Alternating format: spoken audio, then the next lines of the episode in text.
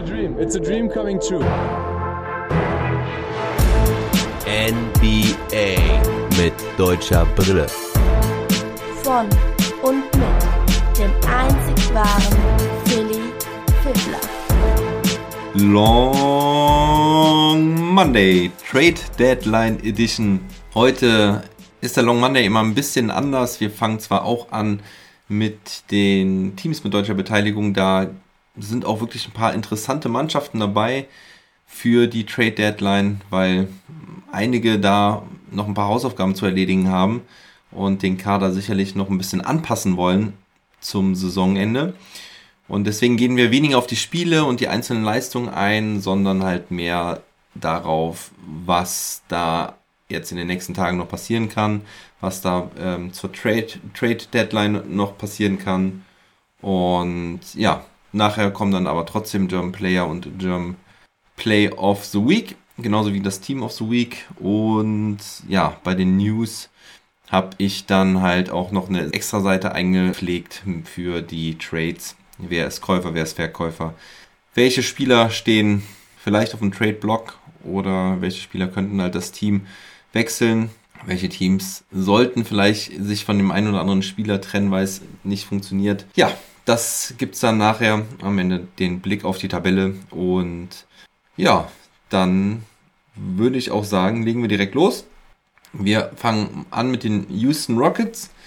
Da seht ihr Daniel Theiss, der immer noch kein Spiel gemacht hat mehr seit Mitte Januar. Und deswegen glaube ich, dass halt wirklich diese Schonung zur Trade Deadline real zu sein scheint. Also ich glaube, dass sie ihn wirklich schon, damit er sich nicht verletzt und dann halt noch getradet werden kann, weil ja, wenn er jetzt bei den Rockets gespielt hat, konnte man auch nicht unbedingt davon ausgehen, dass er sich, dass er seinen Trade-Wert erhöht hat. Und deswegen hat man dann wohl gedacht, lassen wir alle eher in Erinnerung, wie Daniel Theiss mal bei den Boston Celtics und auch ja bei den Bulls mit Abstrichen äh, super performt hat. Und ja, die Interessenten sind nach wie vor Boston, Charlotte, Milwaukee, Toronto. Es gab keine weiteren News mehr zu Thais. Ich habe jetzt nur noch mal von einem Trade gelesen von Milwaukee, die wohl Dante DiVincenzo und Sammy Oceli und Hood angeboten haben. Und naja, den Trade sehe ich aber eigentlich auch nicht. DiVincenzo ist jetzt nach der Verletzung noch nicht gut zurückgekommen, hat noch vor allem Probleme mit seinem Wurf, aber ja, ist trotzdem wichtiger Teil gewesen letztes Jahr in der Mannschaft. Der kann gut verteidigen. Und ich denke mal, dass der Wurf auch irgendwann mal wiederkommen wird. Ojali und Hood sind sicherlich verzichtbar, aber ja, was wollen die Rockets auch mit dem Paket? Also die Vincenzo, ja, wäre vielleicht ganz interessant. Ojali, glaube ich nicht mehr, dass der noch zu einem großen Spieler werden kann. Ist ein interessanter Rollenspieler, aber damit können die Rockets eigentlich auch nichts anfangen und interessanter Rollenspieler ist vielleicht jetzt auch ein bisschen hochgegriffen. Aber wie auch immer, bei den Rockets geht trotzdem vielleicht einiges. Aber gucken wir erstmal nochmal, wie die Rockets überhaupt gespielt haben diese Woche. Ein Sieg bei vier Spielen, erst eine Niederlage gegen die Warriors. Dann gab es einen ziemlich erfreulichen Sieg gegen die Cavaliers mit 115 zu 104. Dann folgten zwei Niederlagen in San Antonio und zu Hause gegen die Pelicans. Und Kevin Porter Jr. hatte gute Spiele gegen Golden State und gegen sein Ex-Team Cleveland. Da hat er nicht schlecht gespielt. 17 Punkte, 11 Assists gegen Golden State. Steph Curry, mit dem hat er ja das ein oder andere schöne Wörtchen schon letzte Woche ausgetauscht. Der hat ihm Mut gemacht, weiter an sich zu arbeiten und gegen Cleveland hat er dann auch gut gespielt. 16 Punkte und 7 Assists. Dann gegen San Antonio musste er verletzt raus, beziehungsweise genau genommen mit einer Erkrankung. War irgendwie krank, stand was von Illness. Also Porter Jr. war dann aber gegen New Orleans wieder dabei, hat allerdings da relativ schwach gespielt, auch wenn er zumindest 8 Assists aufgelegt hat. Und dann gab es einen kleinen Wechsel in der Starting 5, denn Alperen Sengun hat jetzt neben Christian Wood gestartet im Spiel gegen die Pelicans. Für Wood lief das Ganze ganz gut, hat 22 Punkte, 8 Rebounds, 3 Assists aufgelegt. Für Sengun eher weniger, also das scheint noch nicht so super geklappt zu haben. Christian Wood hat nach dem Spiel gesagt, er würde sich wünschen, mehr mit Sengun zusammenzuspielen. Und vielleicht könnte Sengun jetzt auch weiter starten, man weiß es nicht. Es lag vielleicht auch einfach daran, dass Eric Gordon nochmal verletzt raus war. Aber Sengun hat halt vor allen Dingen auch gegen die Spurs ein super Spiel gemacht, hat er 23 Punkte aufgelegt und hat sich deswegen so vielleicht ein bisschen die, den Platz in der Starting Five verdient in dem Spiel. Ansonsten, Jalen Green hat sich ein bisschen von seinem Shooting Struggle erholt, trifft jetzt wieder ein bisschen besser. Und Rookie Josh Christopher wird auch immer besser. Der hatte ähm, Career High 23 Punkte gegen die San Antonio Spurs. Und jetzt sehe ich gerade, ich glaube, Sengun hatte nicht 23 Punkte. Da habe ich mir die Punkte vergessen aufzuschreiben. Da habe ich mich wohl vertan, aber ich glaube, es müssten 18 gewesen sein von Sengun. War trotzdem halt eine, eine starke Leistung. Vielleicht waren es auch 23 Punkte. Ich weiß nicht. Habe ich mir hier äh, nicht sauber aufgeschrieben. Tut mir leid an der Stelle. Aber ja, Sengun auf jeden Fall mit einem guten Spiel und Christopher auch. Ansonsten gilt ja eh, Jugend forscht bei Houston und so wird es dann auch bei der Rising Stars Challenge Tournament belohnt, denn dort dürfen gleich drei Spieler aus Houston mitfahren.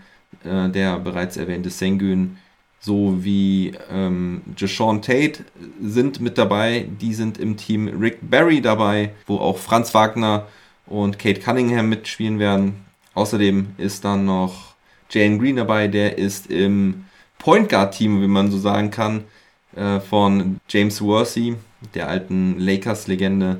Denn in diesem Team von Worthy, der hat sich einfach irgendwie nur Point Guards gepickt. Einmal Tyrese Maxey, Josh Giddy, Cole Anthony und Jalen Sachs. Und dann halt eben auch Jane Green. Gut, auch wenn das jetzt nicht alles reine Point Guards sind, aber sind auf jeden Fall kleine Guards. Und das ist schon sehr außergewöhnlich. Ja, was geht bei der Trade Deadline? Ihr seht das die Grafik ist ein bisschen anders diese Woche. Ich habe hier das The Good and the Bad ersetzt mit diesem schönen Trade News Symbol und dort habe ich dann aufgeschrieben, welche Spieler dort ja getradet werden könnten oder generell was das entsprechende Team dort so machen möchte oder wird oder es vielleicht zumindest tun sollte. Hier in dem Fall ist es Eric Gordon, der sicherlich natürlich einer der heißesten Trade-Kandidaten ist, denn der ist ein guter Shooter, hat die Saison Career High 49% äh, Field Goals bislang die Saison. Das ist wirklich sehr stark und so einen können natürlich gerade Contender gut gebrauchen. Die Rockets wollen nach wie vor einen First Rounder haben, sollen wohl sogar auch zwei Angebote mit einem First Round Pick haben. Aber das Problem ist, dass auch immer meistens eigentlich das Gehalt mit zurückfließen muss nach Houston. Und da hat man wohl noch keine, kein passendes Angebot gefunden. Ne, also First Rounder ist das ein oder andere Team schon bereit für Eric Gordon abzugeben, aber das Problem halt, dass die Rockets dann die Spieler nicht aufnehmen wollen, die dann noch dazugehören müssten. Denn Eric Gordon verdient, glaube ich, knapp 18, 19 Millionen Dollar und ja, um den Trade gültig zu machen, muss dann meistens auch das gleiche Gehalt wieder zurückfließen. Denn gerade die Contending Teams, also die, Spiel die Teams, die halt wirklich um den Titel mitspielen, die haben meistens auch kein Salary Cap mehr frei. Also nein, da hat kein Team Salary Cap frei. Gut, ansonsten Christian Wood, der war ja auch schon in Trade-Gerüchten mit drin, gerade was äh, Miami anging. Die sind wohl interessiert an ihm, die haben Duncan Robinson schon an, äh, angeboten, aber Christian Wood hat jetzt klar gesagt, er will bleiben. Er will nichts mit diesen Trade-Gerüchten zu tun haben. Er findet das total komisch und mag das nicht. Und hat sich klar darüber, dazu positioniert, dass er in Houston bleiben will. Hat auch gesagt, this is my home, this is where I want to be. Coach und Front Office hätten wohl auch dieselben Gefühle über ihn. Also, naja, schauen wir mal, es ist ein Business. Er wird sich sicherlich auch bewusst sein, dass wenn ein gutes Angebot reinkommt, dass er dann auch abgegeben werden kann. Ansonsten steht da natürlich immer noch die Personalie John Wall, bei der ich aber relativ wenig Hoffnung habe. Wobei ist es alles möglich. Gerade auch wenn da wieder ein Westbrook-Vertrag ist und auch ein Ben Simmons-Vertrag, die eigentlich ja nicht so viel wert sind, wie sie in den Büchern stehen und ja, das Team vielleicht wechseln sollen. Dann haben wir noch DJ Augustin, der jetzt auch in den letzten fünf Spielen, glaube ich, nur, nee, in den letzten neun Spielen nur ein Spiel gemacht hat. Also es könnte auch so ein Hinweis darauf sein, dass DJ Augustin keine Zukunft mehr in Houston hat und verscherbelt werden kann. Aber gehen wir zum nächsten Team. Das sind die Boston Celtics. Und da hatte Dennis Schröder eine bisschen bessere Woche, zumindest der Wochenabschluss war ganz in Ordnung. Letzte Woche war es ja grauenhaft. Diese Woche hatte er in den ersten Spielen nur vier Punkte gegen Miami und sechs Punkte gegen Charlotte. Ging also so ungefähr so weiter wie letzte Woche, aber dann gegen Orlando immerhin 22 Punkte, 4 Rebounds und 2 Assists. Die Celtics haben alles gewonnen, sind richtig am Start, haben den Turnaround geschafft. Beste Defense und bestes Net-Rating seit Jahresbeginn. Also wirklich das beste Team, kann man so sagen. Zumindest ähm, was diese beiden Statistiken angeht. Siege sind jetzt, glaube ich, aus 20 Spielen 14. 14 Siege, 6 Niederlagen müssten es sein, ja. Also auch das ist gut, aber das geht auch ein bisschen besser noch, wenn man gerade nach Phoenix guckt. Und ja, ich habe heute den Begriff Killer Lineup mal gerne mit drin. Der wird nachher auch nochmal kommen. Denn das Lineup von Smart, Brown, Tatum, Horford und Robert Williams, hier muss ich kurz was korrigieren, hat das beste Defensive Rating der Liga in der ganzen Saison. Also bei mindestens 100 gespielten Minuten. Das Defensive Rating liegt bei 89,8 überragender Wert. Und dieses Lineup hat damit auch das drittbeste Net-Rating der Saison bei mindestens 100 gespielten Minuten.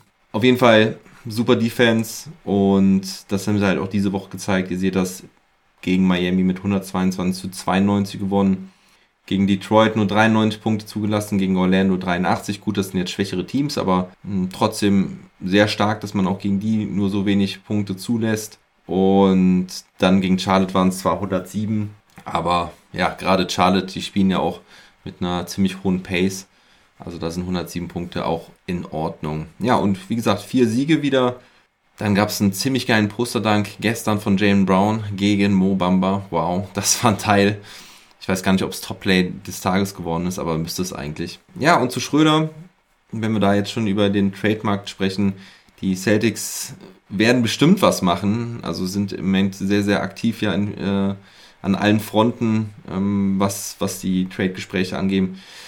Sind sie jetzt vielleicht sogar doch auch Bayer, weil es jetzt so gut geklappt hat in den letzten Wochen und sie wirklich Potenzial haben, oben nochmal anzugreifen und ja, vielleicht sogar noch so ein Außenseiter-Contender zu werden, weil, wie gesagt, was sie dieses Jahr bislang spielen, ist echt stark.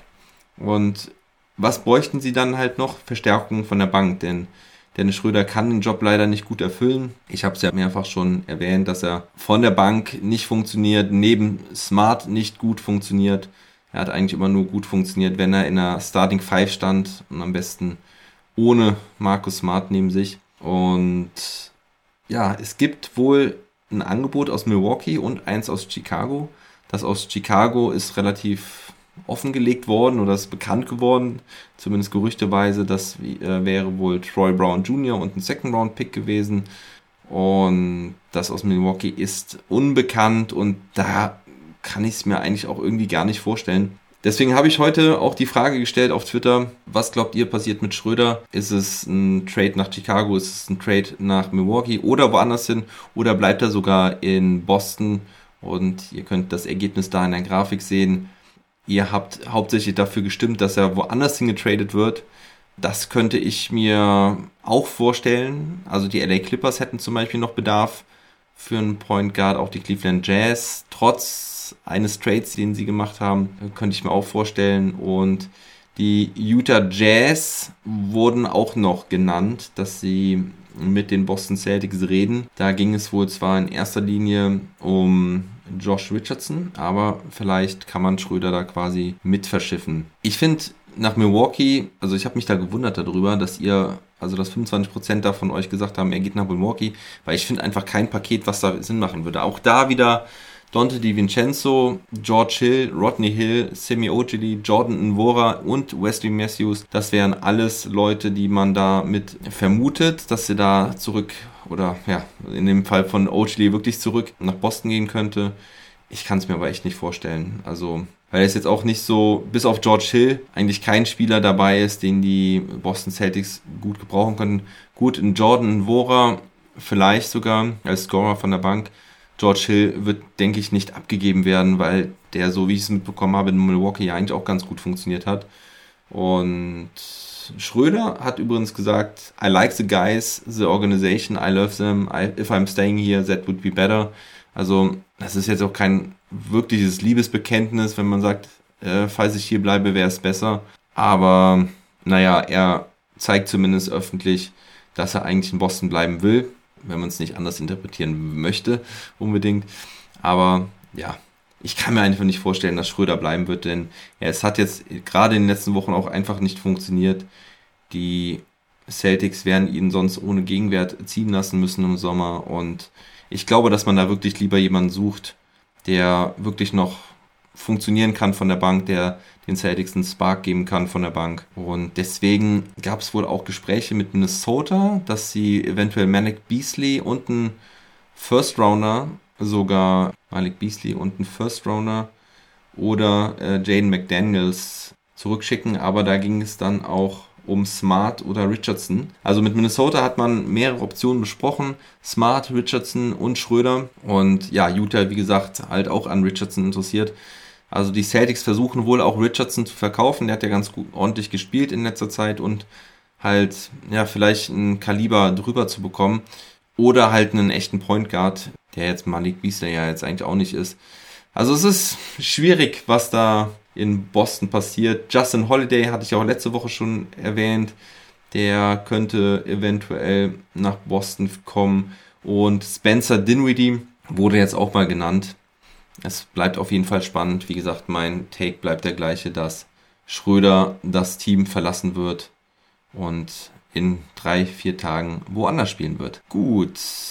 Ach so, ich habe jetzt hier noch eine Sache. Dinwiddie für Schröder könnte sogar auch im Austausch kommen, denn die Celtics haben ja noch eine Trade Exception von Yvon Fournier, der mit einem Sign and Trade nach New York gegangen ist und ja, das würde also funktionieren. Also man könnte Schröder abgeben und Dinwiddie's Gehalt aufnehmen. Und ja, manche sagen, dass halt Dinwiddie ganz gut nach Boston passen würde, aber nach den Meldungen aus den letzten Wochen, dass er da in Washington mit einer ganz schlechten Laune rumläuft und sogar die Mitspieler ihn nicht mehr da haben wollen, weiß ich nicht, ob ich mir einen Spencer Dinwiddie ins Team holen möchte. Naja, der Beastly Trade, jetzt habe ich es ja nochmal gerade ordentlich gelesen, der Beastly Trade wäre, also das war wohl der, der Wunsch gewesen, dass die Timberwolves Beasley und einen First Rounder oder Jaden McDaniels schicken, um halt Smart dafür zu bekommen. Oder Richardson wäre halt die zweite Alternative gewesen. Dann wären es dann Richardson und Langford oder Neesmith gegen äh, Beasley. Dann wahrscheinlich dann auch nicht mit einem First Rounder. Aber naja,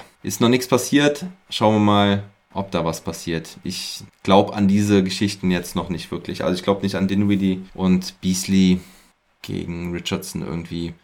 Weiß nicht, das finde ich auch nicht irgendwie gerade groß lohnenswert. Ich kann mir den Beasley jetzt auch irgendwie nicht so ganz in Boston vorstellen. Aber gehen wir zum nächsten Team, zu den Orlando Magic. Die haben diese Woche gegen Indiana gewonnen. Äh, knappes Spiel, 119 zu 118. Ansonsten gab es drei Niederlagen in Chicago, in Memphis, Entschuldigung, zu Hause gegen Memphis und zu Hause gegen Boston. Das waren zwei klare Nummern. Gegen Memphis und Boston haben sie es in der Defense überhaupt nicht hinbekommen. Die Defense generell ein Problem bei den Magic gewesen diese Woche.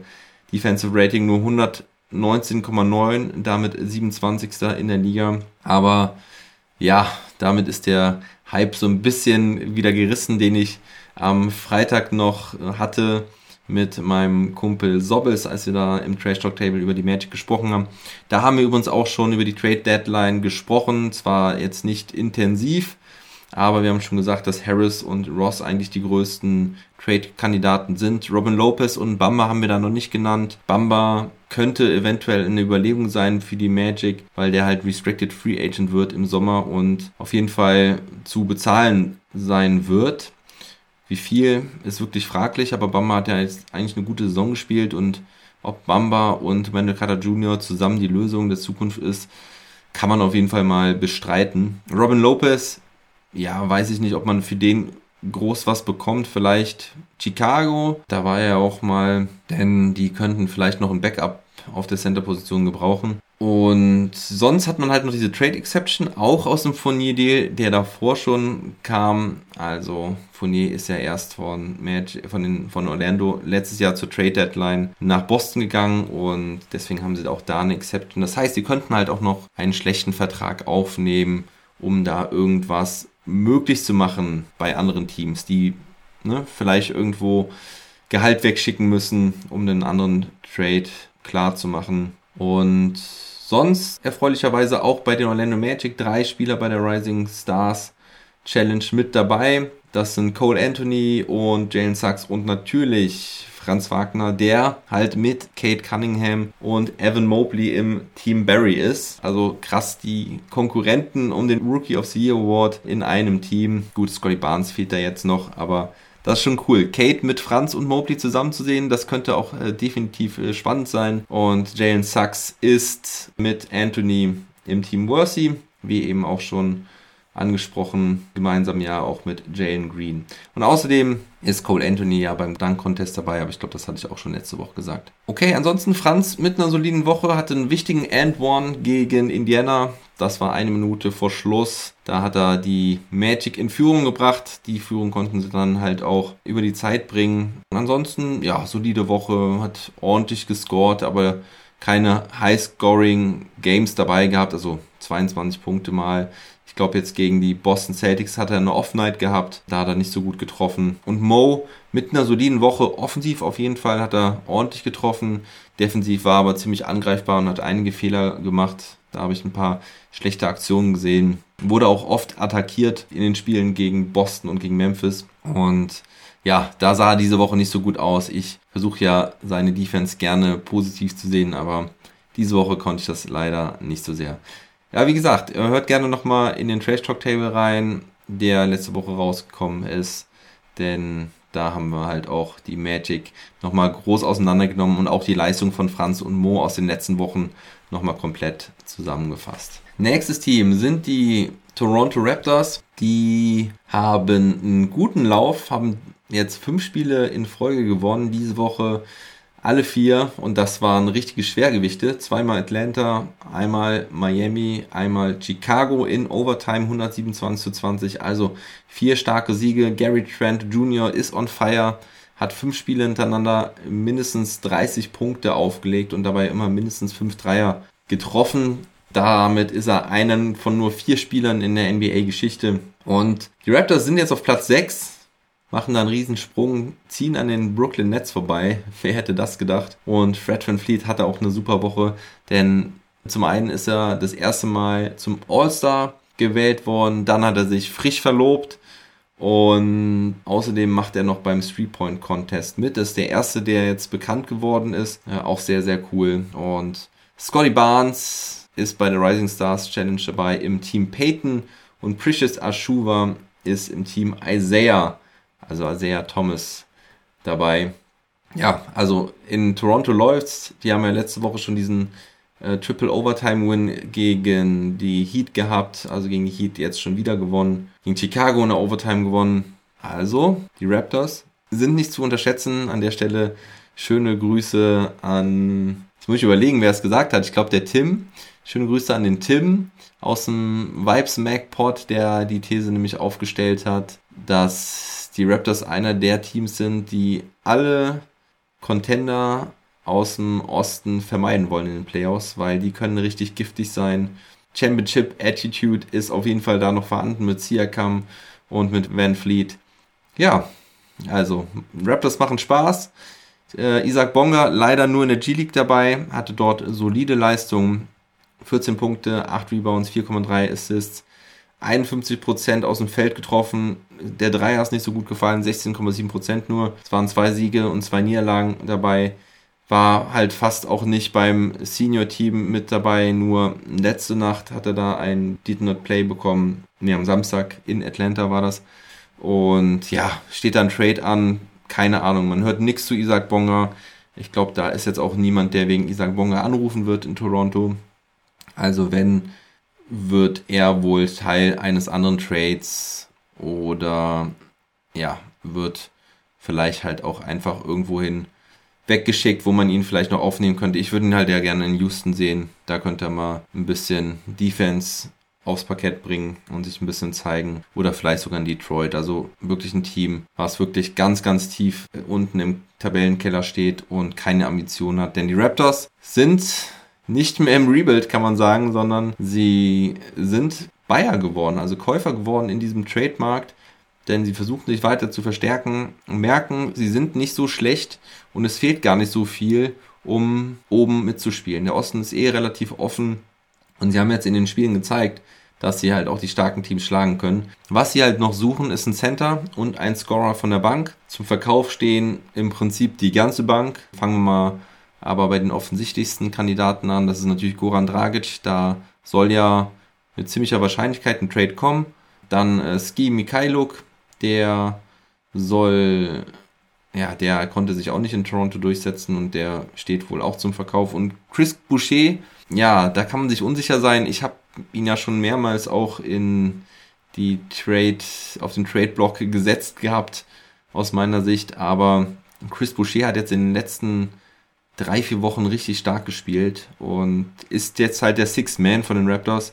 Das heißt, wenn Boucher abgegeben wird, dann muss halt auch wirklich was Starkes zurückkommen, denn sonst haben die Raptors halt nichts mehr von der Bank. Also verscherbeln wird man ihn auf jeden Fall nicht. Und wen hätten die Raptors vielleicht im Visier? Da werden viele Namen genannt. Wegen Gallinari haben sie wohl offiziell angefragt. Pöltl, Nick Claxton von Brooklyn Nets, Yusuf Nokic sollte ja zu haben sein in Portland und Miles Turner wohl ebenfalls. Aber mit Miles Turner ist der Markt, glaube ich, auch ziemlich abgekühlt. Ich glaube eher, dass Sabonis das Team verlassen wird aus Indiana. Ach so, ja, es gab noch für Pöltl, haben sie wohl angefragt. Und da gab es wohl die Info, dass sie einen First Rounder und einen Quality Player zurückhaben wollen. Ja, das ist also nicht günstig, äh, aber auch zu erwarten, weil Pöltl einfach eine gute Rolle in San Antonio spielt und da auch wirklich ja, sich super weiterentwickelt hat. Und wegen Pöltl werden die Spurs einige Anrufe bekommen. Ansonsten kann man sich noch fragen, ob Pascal Siakam vielleicht der Nachrücker für Durant wird bei den All-Stars, aber die Konkurrenz ist groß. Drew Holiday, LaMelo Ball und Jalen Brown wollen auch nachrücken. Aber Siakam hätte es auf jeden Fall jetzt auch verdient. Und ja, ich habe noch ein paar Namen gelesen, an denen die Raptors angeblich interessiert sein sollen. Das sind äh, Jeremy Lamb, Aaron Holiday von den Wizards und Thaddeus Young ebenfalls von den Spurs. Gehen wir zu den Los Angeles Clippers. Die haben ja schon was gemacht hier vor der Trade Deadline. Die wollten nicht bis zum letzten Tag warten. Aber zunächst einmal die Leistung, drei Spiele gehabt, einmal in Indiana verloren mit 122 zu 116 dann das Stadtderby gewonnen. Das war ein dramatisches Spiel. Battle of LA, Game Winner von Reggie Jackson. Der hat ja, den entscheidenden Punkt gemacht. Anthony Davis hatte danach noch die Chance, äh, mit vier Sekunden auf der Uhr quasi den Full Court Fast Break gelaufen, hatte dann den Floater auf der Hand. Der Ball ging in und out und so gewinnen die Clippers.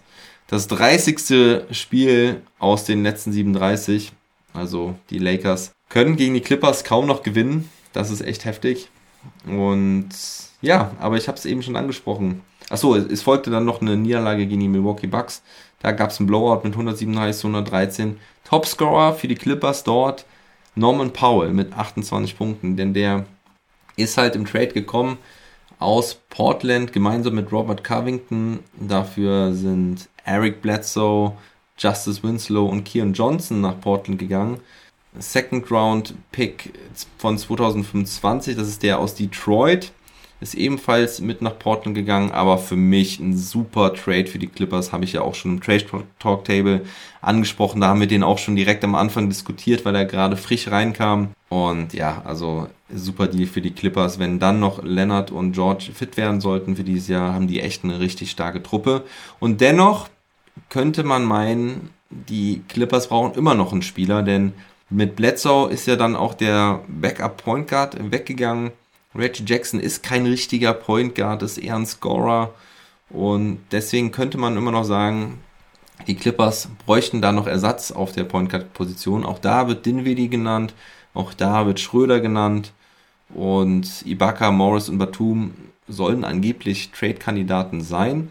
Über Ibaka und Morris gibt es das ja schon länger, aber jetzt ist auch Batum nochmal hier und da auf der einen oder anderen Liste aufgetaucht. Schauen wir mal. Für Hartenstein ist das auf jeden Fall jetzt erstmal ein bisschen schwerer, denn von den Big Man-Positionen ist ja eigentlich keiner weggegangen. Dafür ist Robert Covington gekommen.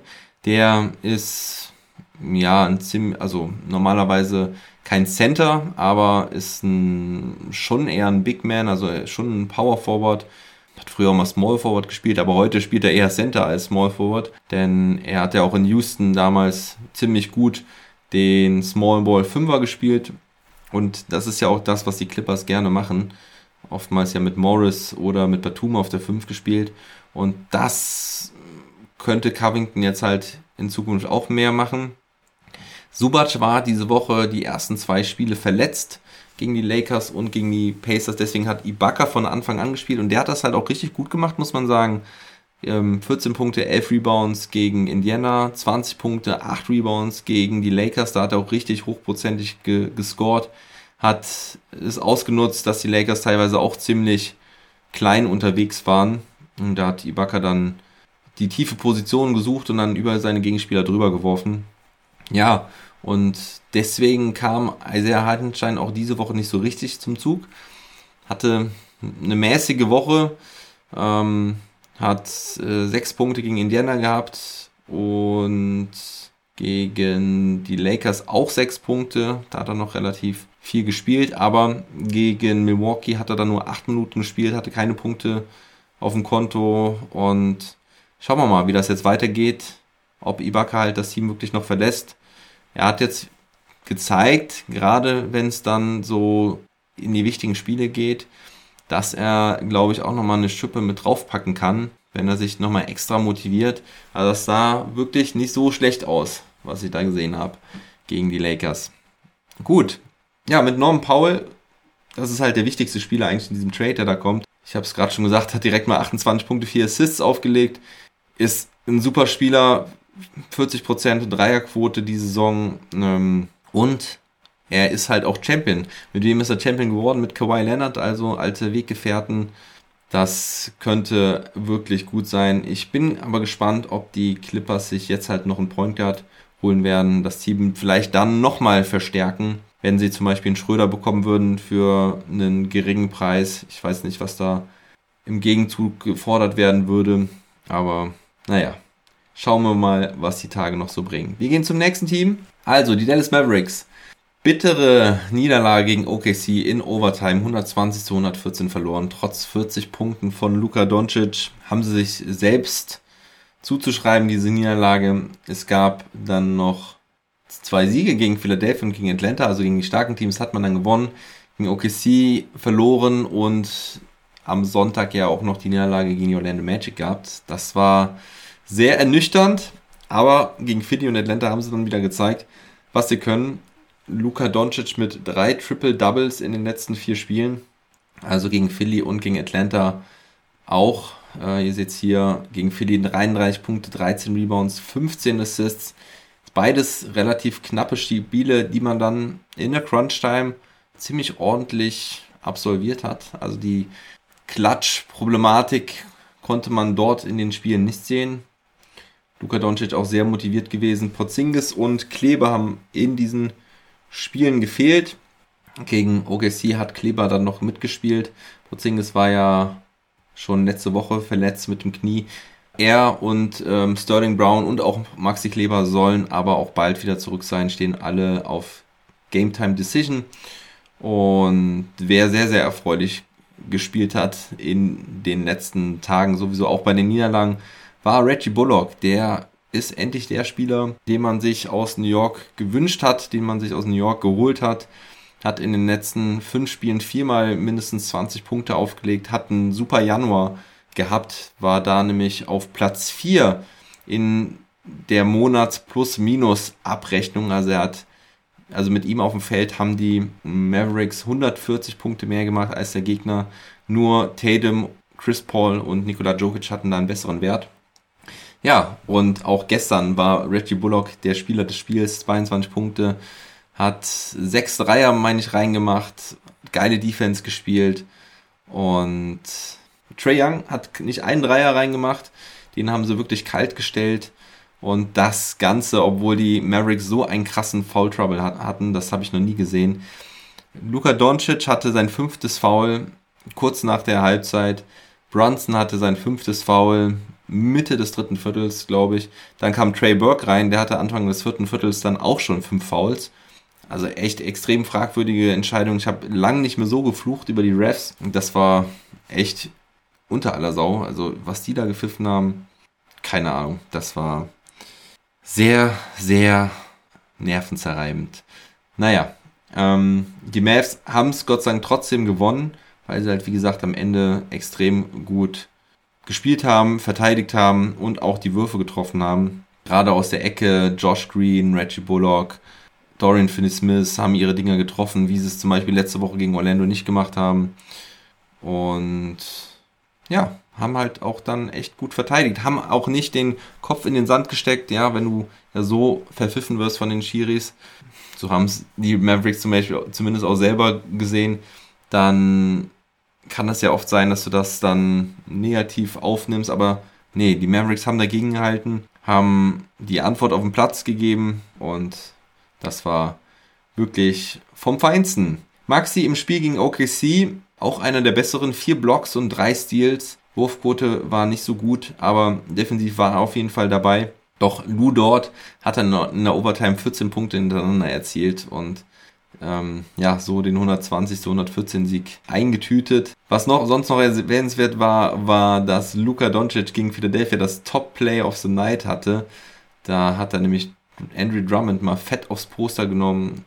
Top Play äh, in den Top 10 war ein richtig geiler Dank. Also Doncic tut es, glaube ich, auch einfach gut, dass er jetzt 4, 5 Kilo weniger drauf hat. Also die hat er, glaube ich, wirklich weniger drauf. Ich finde, man sieht es mittlerweile auch klar, dass er da in deutlich besserer Form ist. Und ja, deswegen kann er dann halt auch mal so abheben und so einen Dank machen. Gestern übrigens auch einen schönen Floater da am Ende der Partie reingemacht, um das Spiel mit zu entscheiden. Eine Sache wollte ich noch zu Maxi Kleber sagen. Der hat nämlich den drittbesten Defensive Field Goal Wert der Liga. Also das Ganze bei mindestens 10 Versuchen. Also er hat, also gegen ihn haben die Angreifer die drittschlechteste Wurfquote. Und zwar nur 39,8% treffen sie gegen ihn. Das ist wirklich ein überragender Wert und zeigt auch, auch mal wieder, warum Maxi halt so ein guter Defender ist. Übrigens auf Platz 1 ist hier Seibel von den Philadelphia 76ers. Und jetzt gucken wir noch auf die Trade-Gerüchte bei den Mavericks. Da ist jetzt wirklich John Collins wieder aufgeflammt. Ich verstehe es nicht. Also, was da für ein Trade im Raume stand, der war für mich total, totaler Murks. Ja, also viel zu teuer. Dorian Finney-Smith, Maxi Kleber, war es noch Jane Brunson? Ich weiß nicht mehr, wer der dritte war. Also, und die, die Spieler plus zwei First Rounder.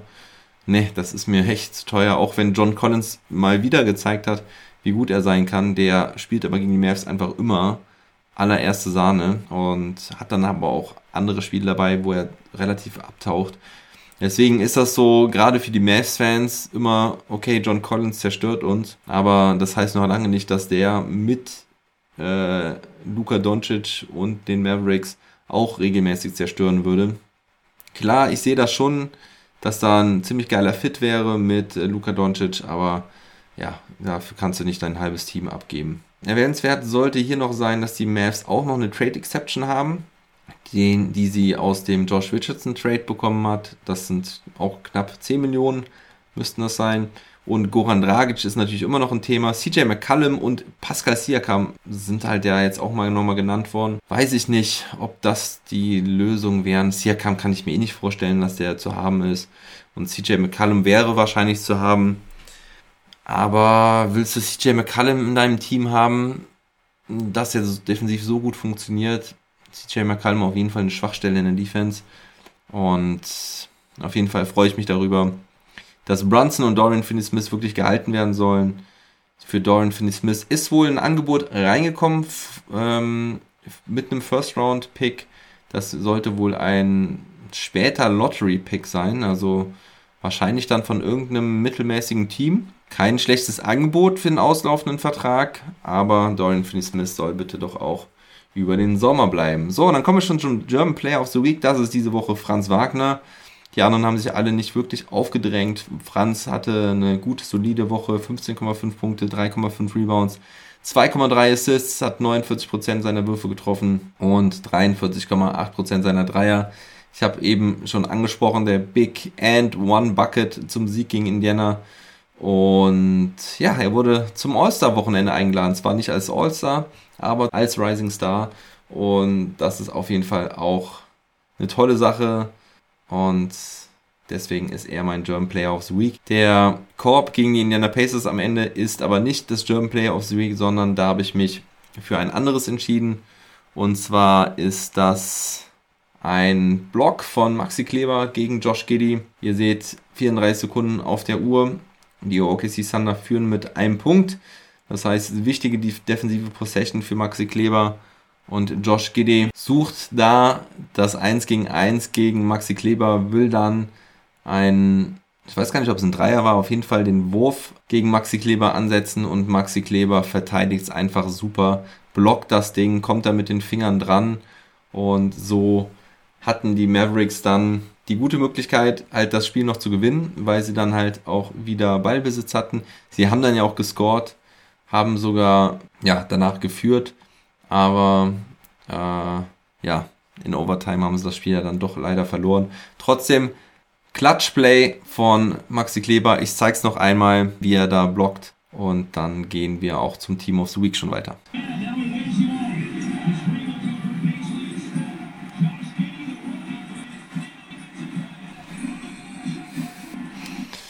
Ja, da war die Stimmung noch gut in Dallas.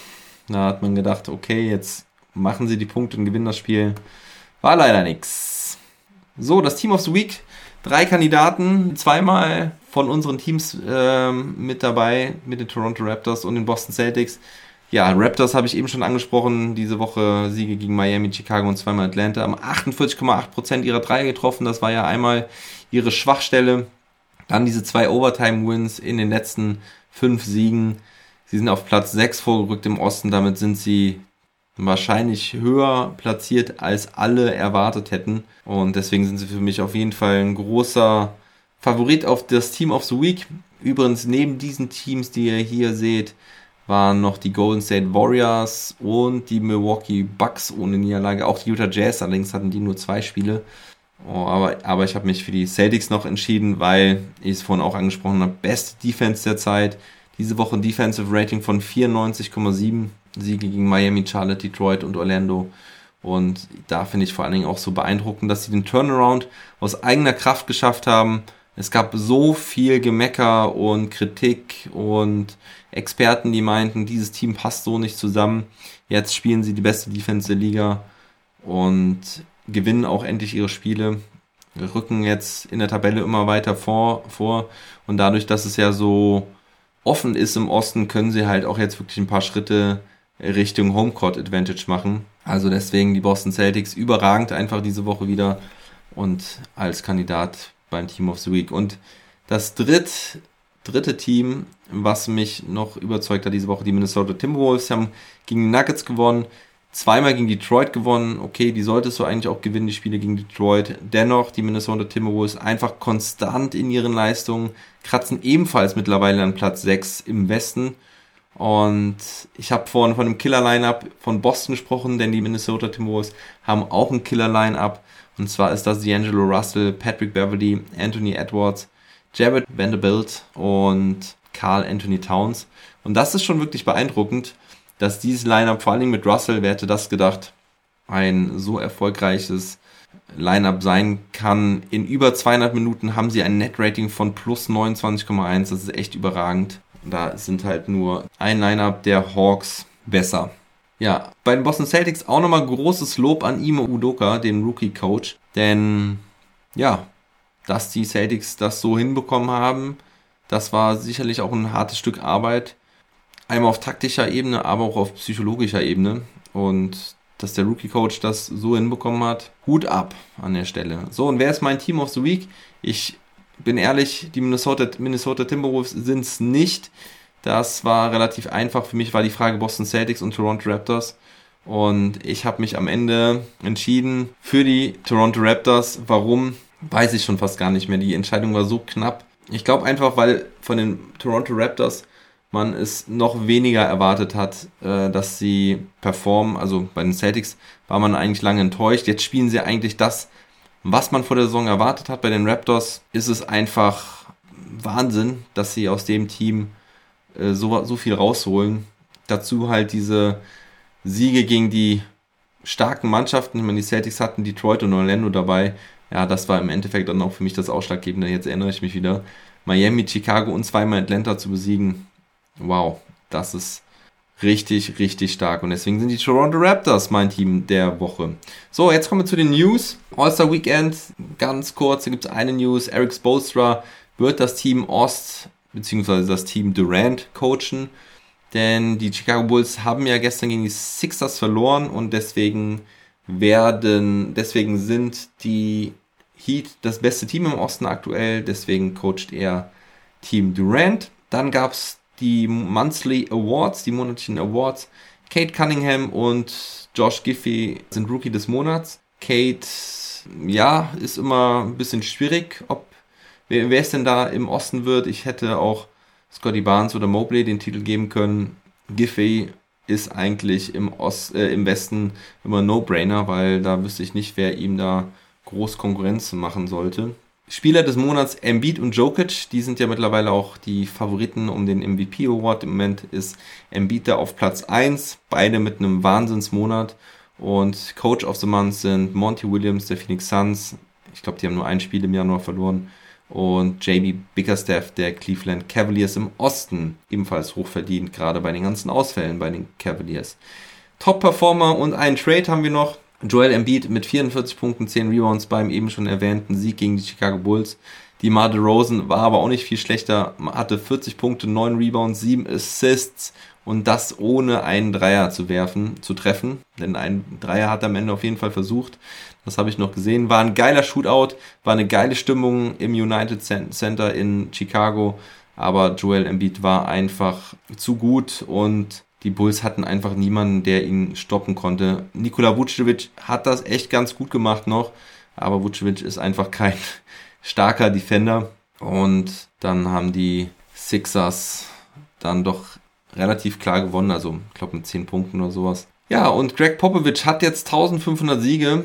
Das ist Rekord über die Regular Season und Playoffs zusammen. Grüße und Glückwunsch an Popovic dafür. Top-Performer, weitere sind noch Trey Young, der 43 Punkte gegen die Phoenix Suns aufgelegt hat, eine seltene Niederlage den Suns beschert hat. Und wer außerdem richtig dick aufgezockt hat, war Caris LeVert gegen Chicago. Die Pacers haben zwar verloren gegen Chicago, aber LeVert hat 42 Punkte gemacht. Und vielleicht war das auch der Grund, warum dann Cleveland gesagt hat, so, wir wollen jetzt Caris LeVert haben, denn sie haben für ihn getradet, haben Ricky Rubio, der ja eh bis zum Saisonende verletzt ist und einen auslaufenden Vertrag hat, nach Indiana verschifft und ein First Rounder und zwei Second Rounder oben drauf gelegt. Der eine ist der Houston Rockets Pick, der Second Round Pick, das heißt, der ist aktuell Platz 33, wenn die Lottery so mitmacht. Ist auch immer ein ganz netter ähm, Draft-Pick, wenn du Anfang der zweiten Runde picken kannst, weil du dann in der zweiten Runde halt die Flexibilität hast, den Vertrag so zu gestalten, wie du willst. Also ein 31. Pick ist meistens eigentlich besser als ein 30. Und ja, deswegen finde ich das Angebot auch fair. Caris LeVert hatte immer wieder Verletzungsprobleme, hat immer wieder gezeigt, dass er richtig gut scoren kann. Hat jetzt in Indiana leider bislang noch nicht so gut geklappt. Deswegen war vielleicht dieses Spiel gegen Chicago wirklich so ein Auslöser. Und die Cavs gehen mehr oder weniger jetzt all in, wollen es wissen, kaufen sich stark, Vielleicht kommt ja sogar noch ein Point Guard, ne? wie Schröder zum Beispiel. Und für die Indiana Pacers ist es, glaube ich, einfach ein fairer Preis. Mit Ricky Rubio könnte man vielleicht sogar auch verlängern, ihn als Asset nutzen für die Zukunft, wenn er einen relativ günstigen Vertrag unterschreibt oder ihn vielleicht auch für den Neuaufbau nutzen. Ricky Rubio hat das ja schon einige Male gemacht. Ja, und dann Gibt es eventuell noch einen NBA mit deutscher Brille Kandidat, einen neuen? Denn der Rookie der Los Angeles Lakers, Austin Reeves, der hat eine deutsche Großmutter. Und da gab es diese Woche eine News, dass er eventuell für Deutschland spielen könnte. Gordon Herbert, der Trainer der deutschen Nationalmannschaft, hat wohl dort mal nachgefragt und äh, gehorcht. Denn Bruder Spencer, also Spencer Reeves, spielt auch in Deutschland in der Pro A für Leverkusen. Und angeblich ist wohl auch die, Staatsbürgerschaft äh, beantragt, die deutsche. Und ja, dann würden wir wahrscheinlich auch einen neuen Spieler und ein neues Team für NBA mit deutscher Brille hier haben, wenn das Ganze offiziell durchgewunken wird. Ich glaube, nach meinen Regeln müsste das dann hier so sein. Schauen wir mal, was daraus wird. Austin Reeves macht auf jeden Fall Bock, hat auch einen fetten Posterdank gegen die Clippers reingehauen. Also auf jeden Fall, Austin Reeves hat ja auch schon die Mavs versenkt mit einem ähm, Game Winner. Der Typ hat auf jeden Fall Bock und Eier, macht mega Spaß, der Kerl. Und ja, das sind die News der Woche. Und jetzt halt das Trade Deadline extra. Und das habe ich mal so unterteilt in Problemfälle, Käufer und Verkäufer. Wer sind aktuell die Problemfälle? Ich habe hier eben geschrieben, steht Harden zum Verkauf, aber ein Trade soll wohl vom Tisch sein. Durant hat sich ja auch geäußert, gesagt, dass er Harden auf jeden Fall an seiner Seite behalten will. Und es wurde zwar wohl zwischen Philadelphia und Brooklyn gesprochen, aber anscheinend soll Harden wohl nicht zur Verfügung stehen. Aber was passiert in Philadelphia? Denn dort gibt es einige Spieler, die wohl zu haben sein sollen.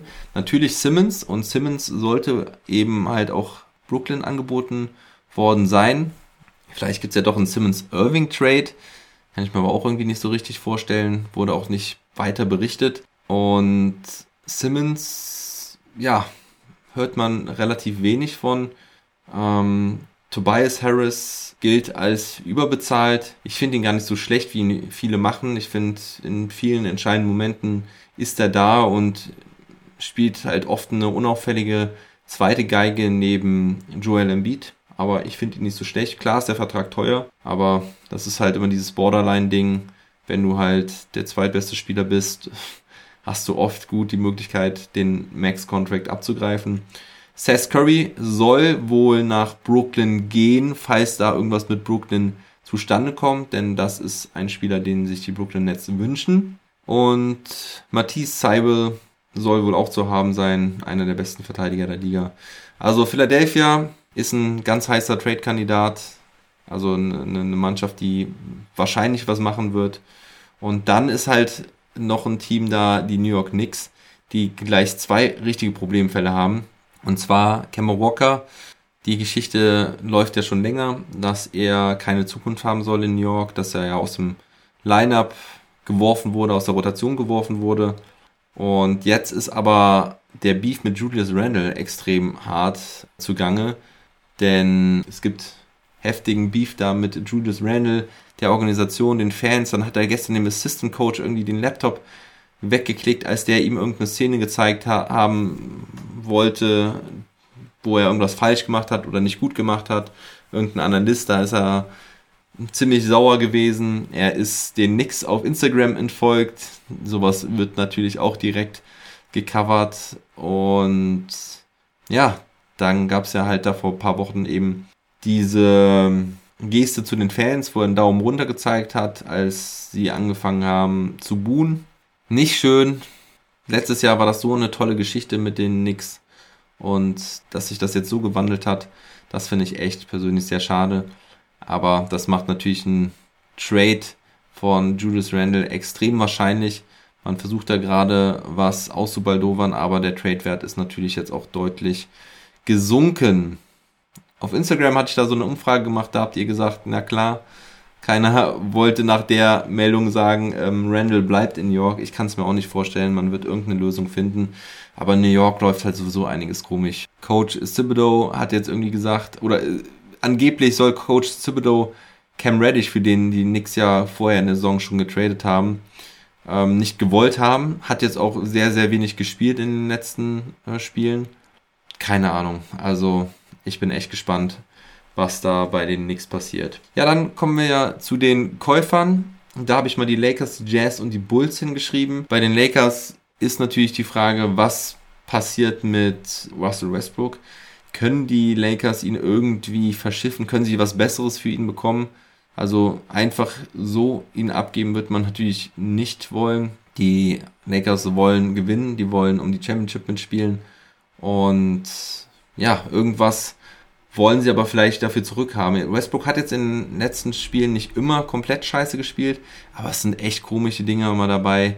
Äh, manchmal scheint er komplett von der Rolle zu sein. Dann immer wieder mal Interviews, die nicht davon zeugen, dass er gerade mit vollem Selbstbewusstsein spielt und ähm, voll bei der Sache ist, beziehungsweise dass er vielleicht die Sachen auch richtig einordnet. Viel er kriegt ja viel Hate ab und dass er dann einfach sagt, okay, hey, ganz, ganz ehrlich, ich bin gesund, ich kann meine Familie gut ernähren, ich lebe, ähm, ich habe eine Familie, die mich liebt, etc. Aber ja, mal zu den Lakers zurück. Woher soll halt die Verstärkung kommen? Wir hatten im Trash Talk Table am Freitag auch das ein oder andere Paket mit den Magic besprochen, das Terence Ross oder halt Gary Harris eventuell kommen könnte für Taylor Horton Tucker. Naja, werden wir mal sehen. Die Utah Jazz suchen Ersatz für Joe Ingles, der hat sich ja einen Kreuzbandriss zugezogen. Angeblich wollten die Jazz Ingles vorher schon wegtraden und Harrison Barnes dazu ähm, nach Utah locken. Das hat mich ein bisschen verwundert, weil Joe Ingles ja so wirklich irgendwie der Paradespieler der Utah Jazz ist. Und Harrison Barnes natürlich auch ein interessanter Spieler, eigentlich für jeden Contender. Mm, war für mich damals die perfekte dritte Option bei den Golden State Warriors. Aber Ingles dafür herzugeben, der wirklich ja die Seele der Bank der Jazz war, das hätte ich mir nicht vorstellen können. Aber angeblich soll es wohl so gewesen sein. Jetzt natürlich doof, Ingles verletzt, hat natürlich keinen Trade-Wert mehr, denn der Vertrag läuft ja auch aus zum Sommer. Aber die Jazz müssen noch irgendwas machen, bei denen läuft es ja derzeit auch gar nicht so gut. Und die Jazz deswegen auch als Käufer einzuschätzen. Und die Chicago Bulls ebenso. Die werden sicherlich noch Verstärkung im Backcourt suchen eventuell aber auch ein Backup als Center. Da gab es auch eine Anfrage wegen Jakob Pöltl. Dennis Schröder könnte vielleicht auf der Point Guard Position aushelfen. Dinwiddie glaube ich eher nicht, habe ich auch nichts zugelesen. Aber Stichwort Dinwiddie gehen wir zu den Verkäufern. Da habe ich die Wizards mal mit einem Fragezeichen aufgeschrieben, weil man weiß es nicht so genau. Ich glaube aber, dass die Wizards eher jetzt alles einreißen werden, denn ich habe das Gefühl, dass mit Bradley Beal wird nicht über den Sommer hinausgehen. Ich glaube, das denkt man im Front Office der Wizards auch. Und deswegen ähm, denke ich auch, dass man dann jetzt Dinwiddie und alles, was man irgendwie verkaufen kann, verkaufen wird, dafür Picks sammeln wird. Es sei denn, es passiert doch noch irgendwie dieses Ding mit Demantis Sabonis. Ähm, denn Sabonis war ja schon vor ein paar Wochen gerüchteweise bei, äh, zu den Wizards getradet. Ähm, oder dass das da auf jeden Fall schon ziemlich gute Gespräche geben sollte. Ich meine, Sabonis könnte natürlich auch noch die Lösung nach Biel sein. Also wenn man, dann hätte man noch, noch mal einen Spieler, um den man herum aufbauen könnte. Dann könnte man direkt, hätte man direkt das Centerpiece für den Rebuild. Anderes Verkäuferteam ist Portland. Da scheint jetzt wirklich ähm, alles ähm, eingerissen zu werden, zumindest neu strukturiert werden. Ob das eine Zukunft mit oder ohne Lillard ist, ist die große Frage. Im Moment sieht es fast danach aus, als wär, würde die Zukunft ohne Lillard weitergehen. Lillard wird aber jetzt wohl nicht getradet werden, denn er ist eh verletzt und wird die Saison wohl nicht spielen können. Und das macht aber CJ McCullum und Nurkic wohl zum Trade-Objekt. Interessante Spieler definitiv. Ich bin gespannt, was Portland da macht. Ich fand den Move extrem scheiße. Norman Paul ist deutlich mehr wert als das, was sie da bekommen haben. Und naja, finde ich schade um Portland. Wir sind jetzt ja auch auf Platz 11 abgerutscht. Also da geht die Saison nichts mehr. Deswegen kann ich mir gut vorstellen, dass sie versuchen werden, da noch den einen oder anderen Pick zu bekommen. Dann Detroit. Da ist die Frage, wird jetzt Jeremy Grant verschifft? Da sehe ich ein Problem mit Jeremy Grant, dass er immer wieder betont, dass er die Nummer 1 Option in der Offensive eines Teams sein will. Und das kann ich mir im Moment eigentlich nur so bei drei, vier Teams in der Liga vorstellen. Aber das sind nicht die Teams, die Jeremy Grant unbedingt haben wollen. Ja, also Houston Rockets, Orlando Magic, Detroit Pistons. Das sind dann so die drei Teams, die mir spontan einfallen würden, wo Jeremy Grant die erste Option in der Offense sein kann. Er ist ein super interessanter Spieler für die Contender, aber mit diesem Wissen, dass er da, dass er halt die Nummer 1 sein will, weiß ich nicht, ob ich mir den dann als Contender mit ins Team hole. Ja. Ein anderer Kandidat, den sich die Detroit Pistons angeblich wünschen, ist Mitchell Robinson als äh, den, den Center der New York Knicks. Das verstehe ich ehrlich gesagt auch nicht so ganz. Also die Strategie der Detroit Pistons weiß ich jetzt auch nicht, decke ich aber ehrlich gesagt nicht, nicht drin. Mitchell Robinson fand ich ein bisschen komisch, aber wer weiß, vielleicht ist da ja schon irgendein größerer Trade drumherum gebastelt worden, der das Ganze erklären würde. Die nächsten Tage werden uns auch da sicherlich mehr Informationen geben. Und dann als letztes Team habe ich, Team ich dann noch die Sacramento Kings aufgeschrieben. Da sollen halt einerseits Barnes, wie eben schon angedeutet, zu haben sein, aber vor allen Dingen soll Marvin Beckley auch unbedingt gehen. Mit ihm sieht man wohl keine Zukunft. Beides interessante Spieler, auch für einen Contender. Beckley, aber auch für das eine oder andere Team, was einen Rebuild anstrebt. So, und dann blicken wir noch mal auf die Tabelle. Gucken wir hier in Osten. Da, wie gesagt, die Miami Heat auf Platz 1. Deswegen Spoelstra ja als Coach beim All-Star Game dabei. 34 und 20 Niederlagen. Und jetzt schaut mal hier, bis zu Platz 5 ist alles weiterhin super eng. Die Bulls auf Platz 2, die Bucks auf 3, die Cavs auf 4 und die Sixers auf 5. Und dann kommen halt schon die Raptors, weil die Nets halt extrem abgerutscht sind. Acht Niederlagen in Folge, das, da geht gar nichts mehr. Auch gegen die Denver Nuggets jetzt verloren am Wochenende. Und ja, die Raptors und die Celtics halt gleich auf mit den Nets. Da ist natürlich dieser begehrte sechste Platz im Visier, denn der würde einen direkt in die Playoffs bringen. 7, 8, 9, 10 ist ja Play-in-Tournament. Die Charlotte Hornets ein bisschen abgerutscht auf Platz 9, aber dennoch mit positiver Bilanz und zweieinhalb Spiele vor den Atlanta Hawks, die sich so langsam jetzt hier auf Platz 10 einfinden, auch wenn sie jetzt auch zwei Niederlagen in Folge hatten. Aber ich glaube nicht, dass die Wizards den Turnaround schaffen werden dieses Jahr. Vielleicht mit einem Sabonis. Mal gucken. Ähm, die New York Knicks sehe ich gerade derzeit auch eher schlechter werden als besser. Und ja, die Indiana Pacers werden den Rebuild durchführen. Und am Ende wieder der Kampf um Platz 14 zwischen den Pistons und den Magic. Leider konnten die Magic diese Woche nicht den Schritt an den Pistons vorbei machen, aber sie sind dran. Gehen wir in den Westen. Da sind immer noch die Houston Rockets ganz unten. 15 Siege, 38 Niederlagen. Die OKC Thunder ein bisschen davor. Auf Platz 13 die Sacramento Kings extrem abgerutscht. Da ist auch wieder alles beim Alten, wieder nichts zu holen. Wobei der Rückstand halt auf den 10 Platzierten, die mittlerweile die New Orleans Pelicans sind, sind immer noch nur zwei Spiele, also wird schon noch was gehen. Aber der Trend der Kings ist halt in letzter Zeit extrem schlecht und man erkennt, kann nicht erkennen, wie das Ganze besser werden könnte. Das einzige Team, was ich hier noch wirklich im Playoff-Rennen sehe, sind die San Antonio Spurs, denn die sind eigentlich gar nicht so schlecht. Ich verstehe ja, 20 Siege, 34 Niederlagen.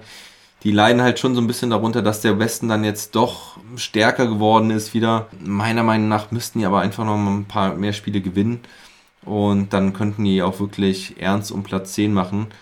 Portland Trailblazers, fünf Niederlagen in Folge. Ich glaube, da wird nichts mehr gehen die Saison. Und ja, die Pelicans auf Platz 10 jetzt.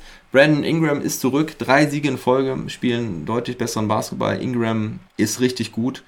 Und dann kommt halt hier die große Lücke. Also um den 10. Platz gibt es einen Kampf, aber dann kommen die weiteren Teams, die LA Lakers mit negativer Bilanz, immer noch erschütternd, das zu sehen. 26 Siege, 28 Niederlagen. Kurz davor die LA Clippers, also das war auch ein wichtiger Sieg hier im Play-In-Rennen gegen die Lakers.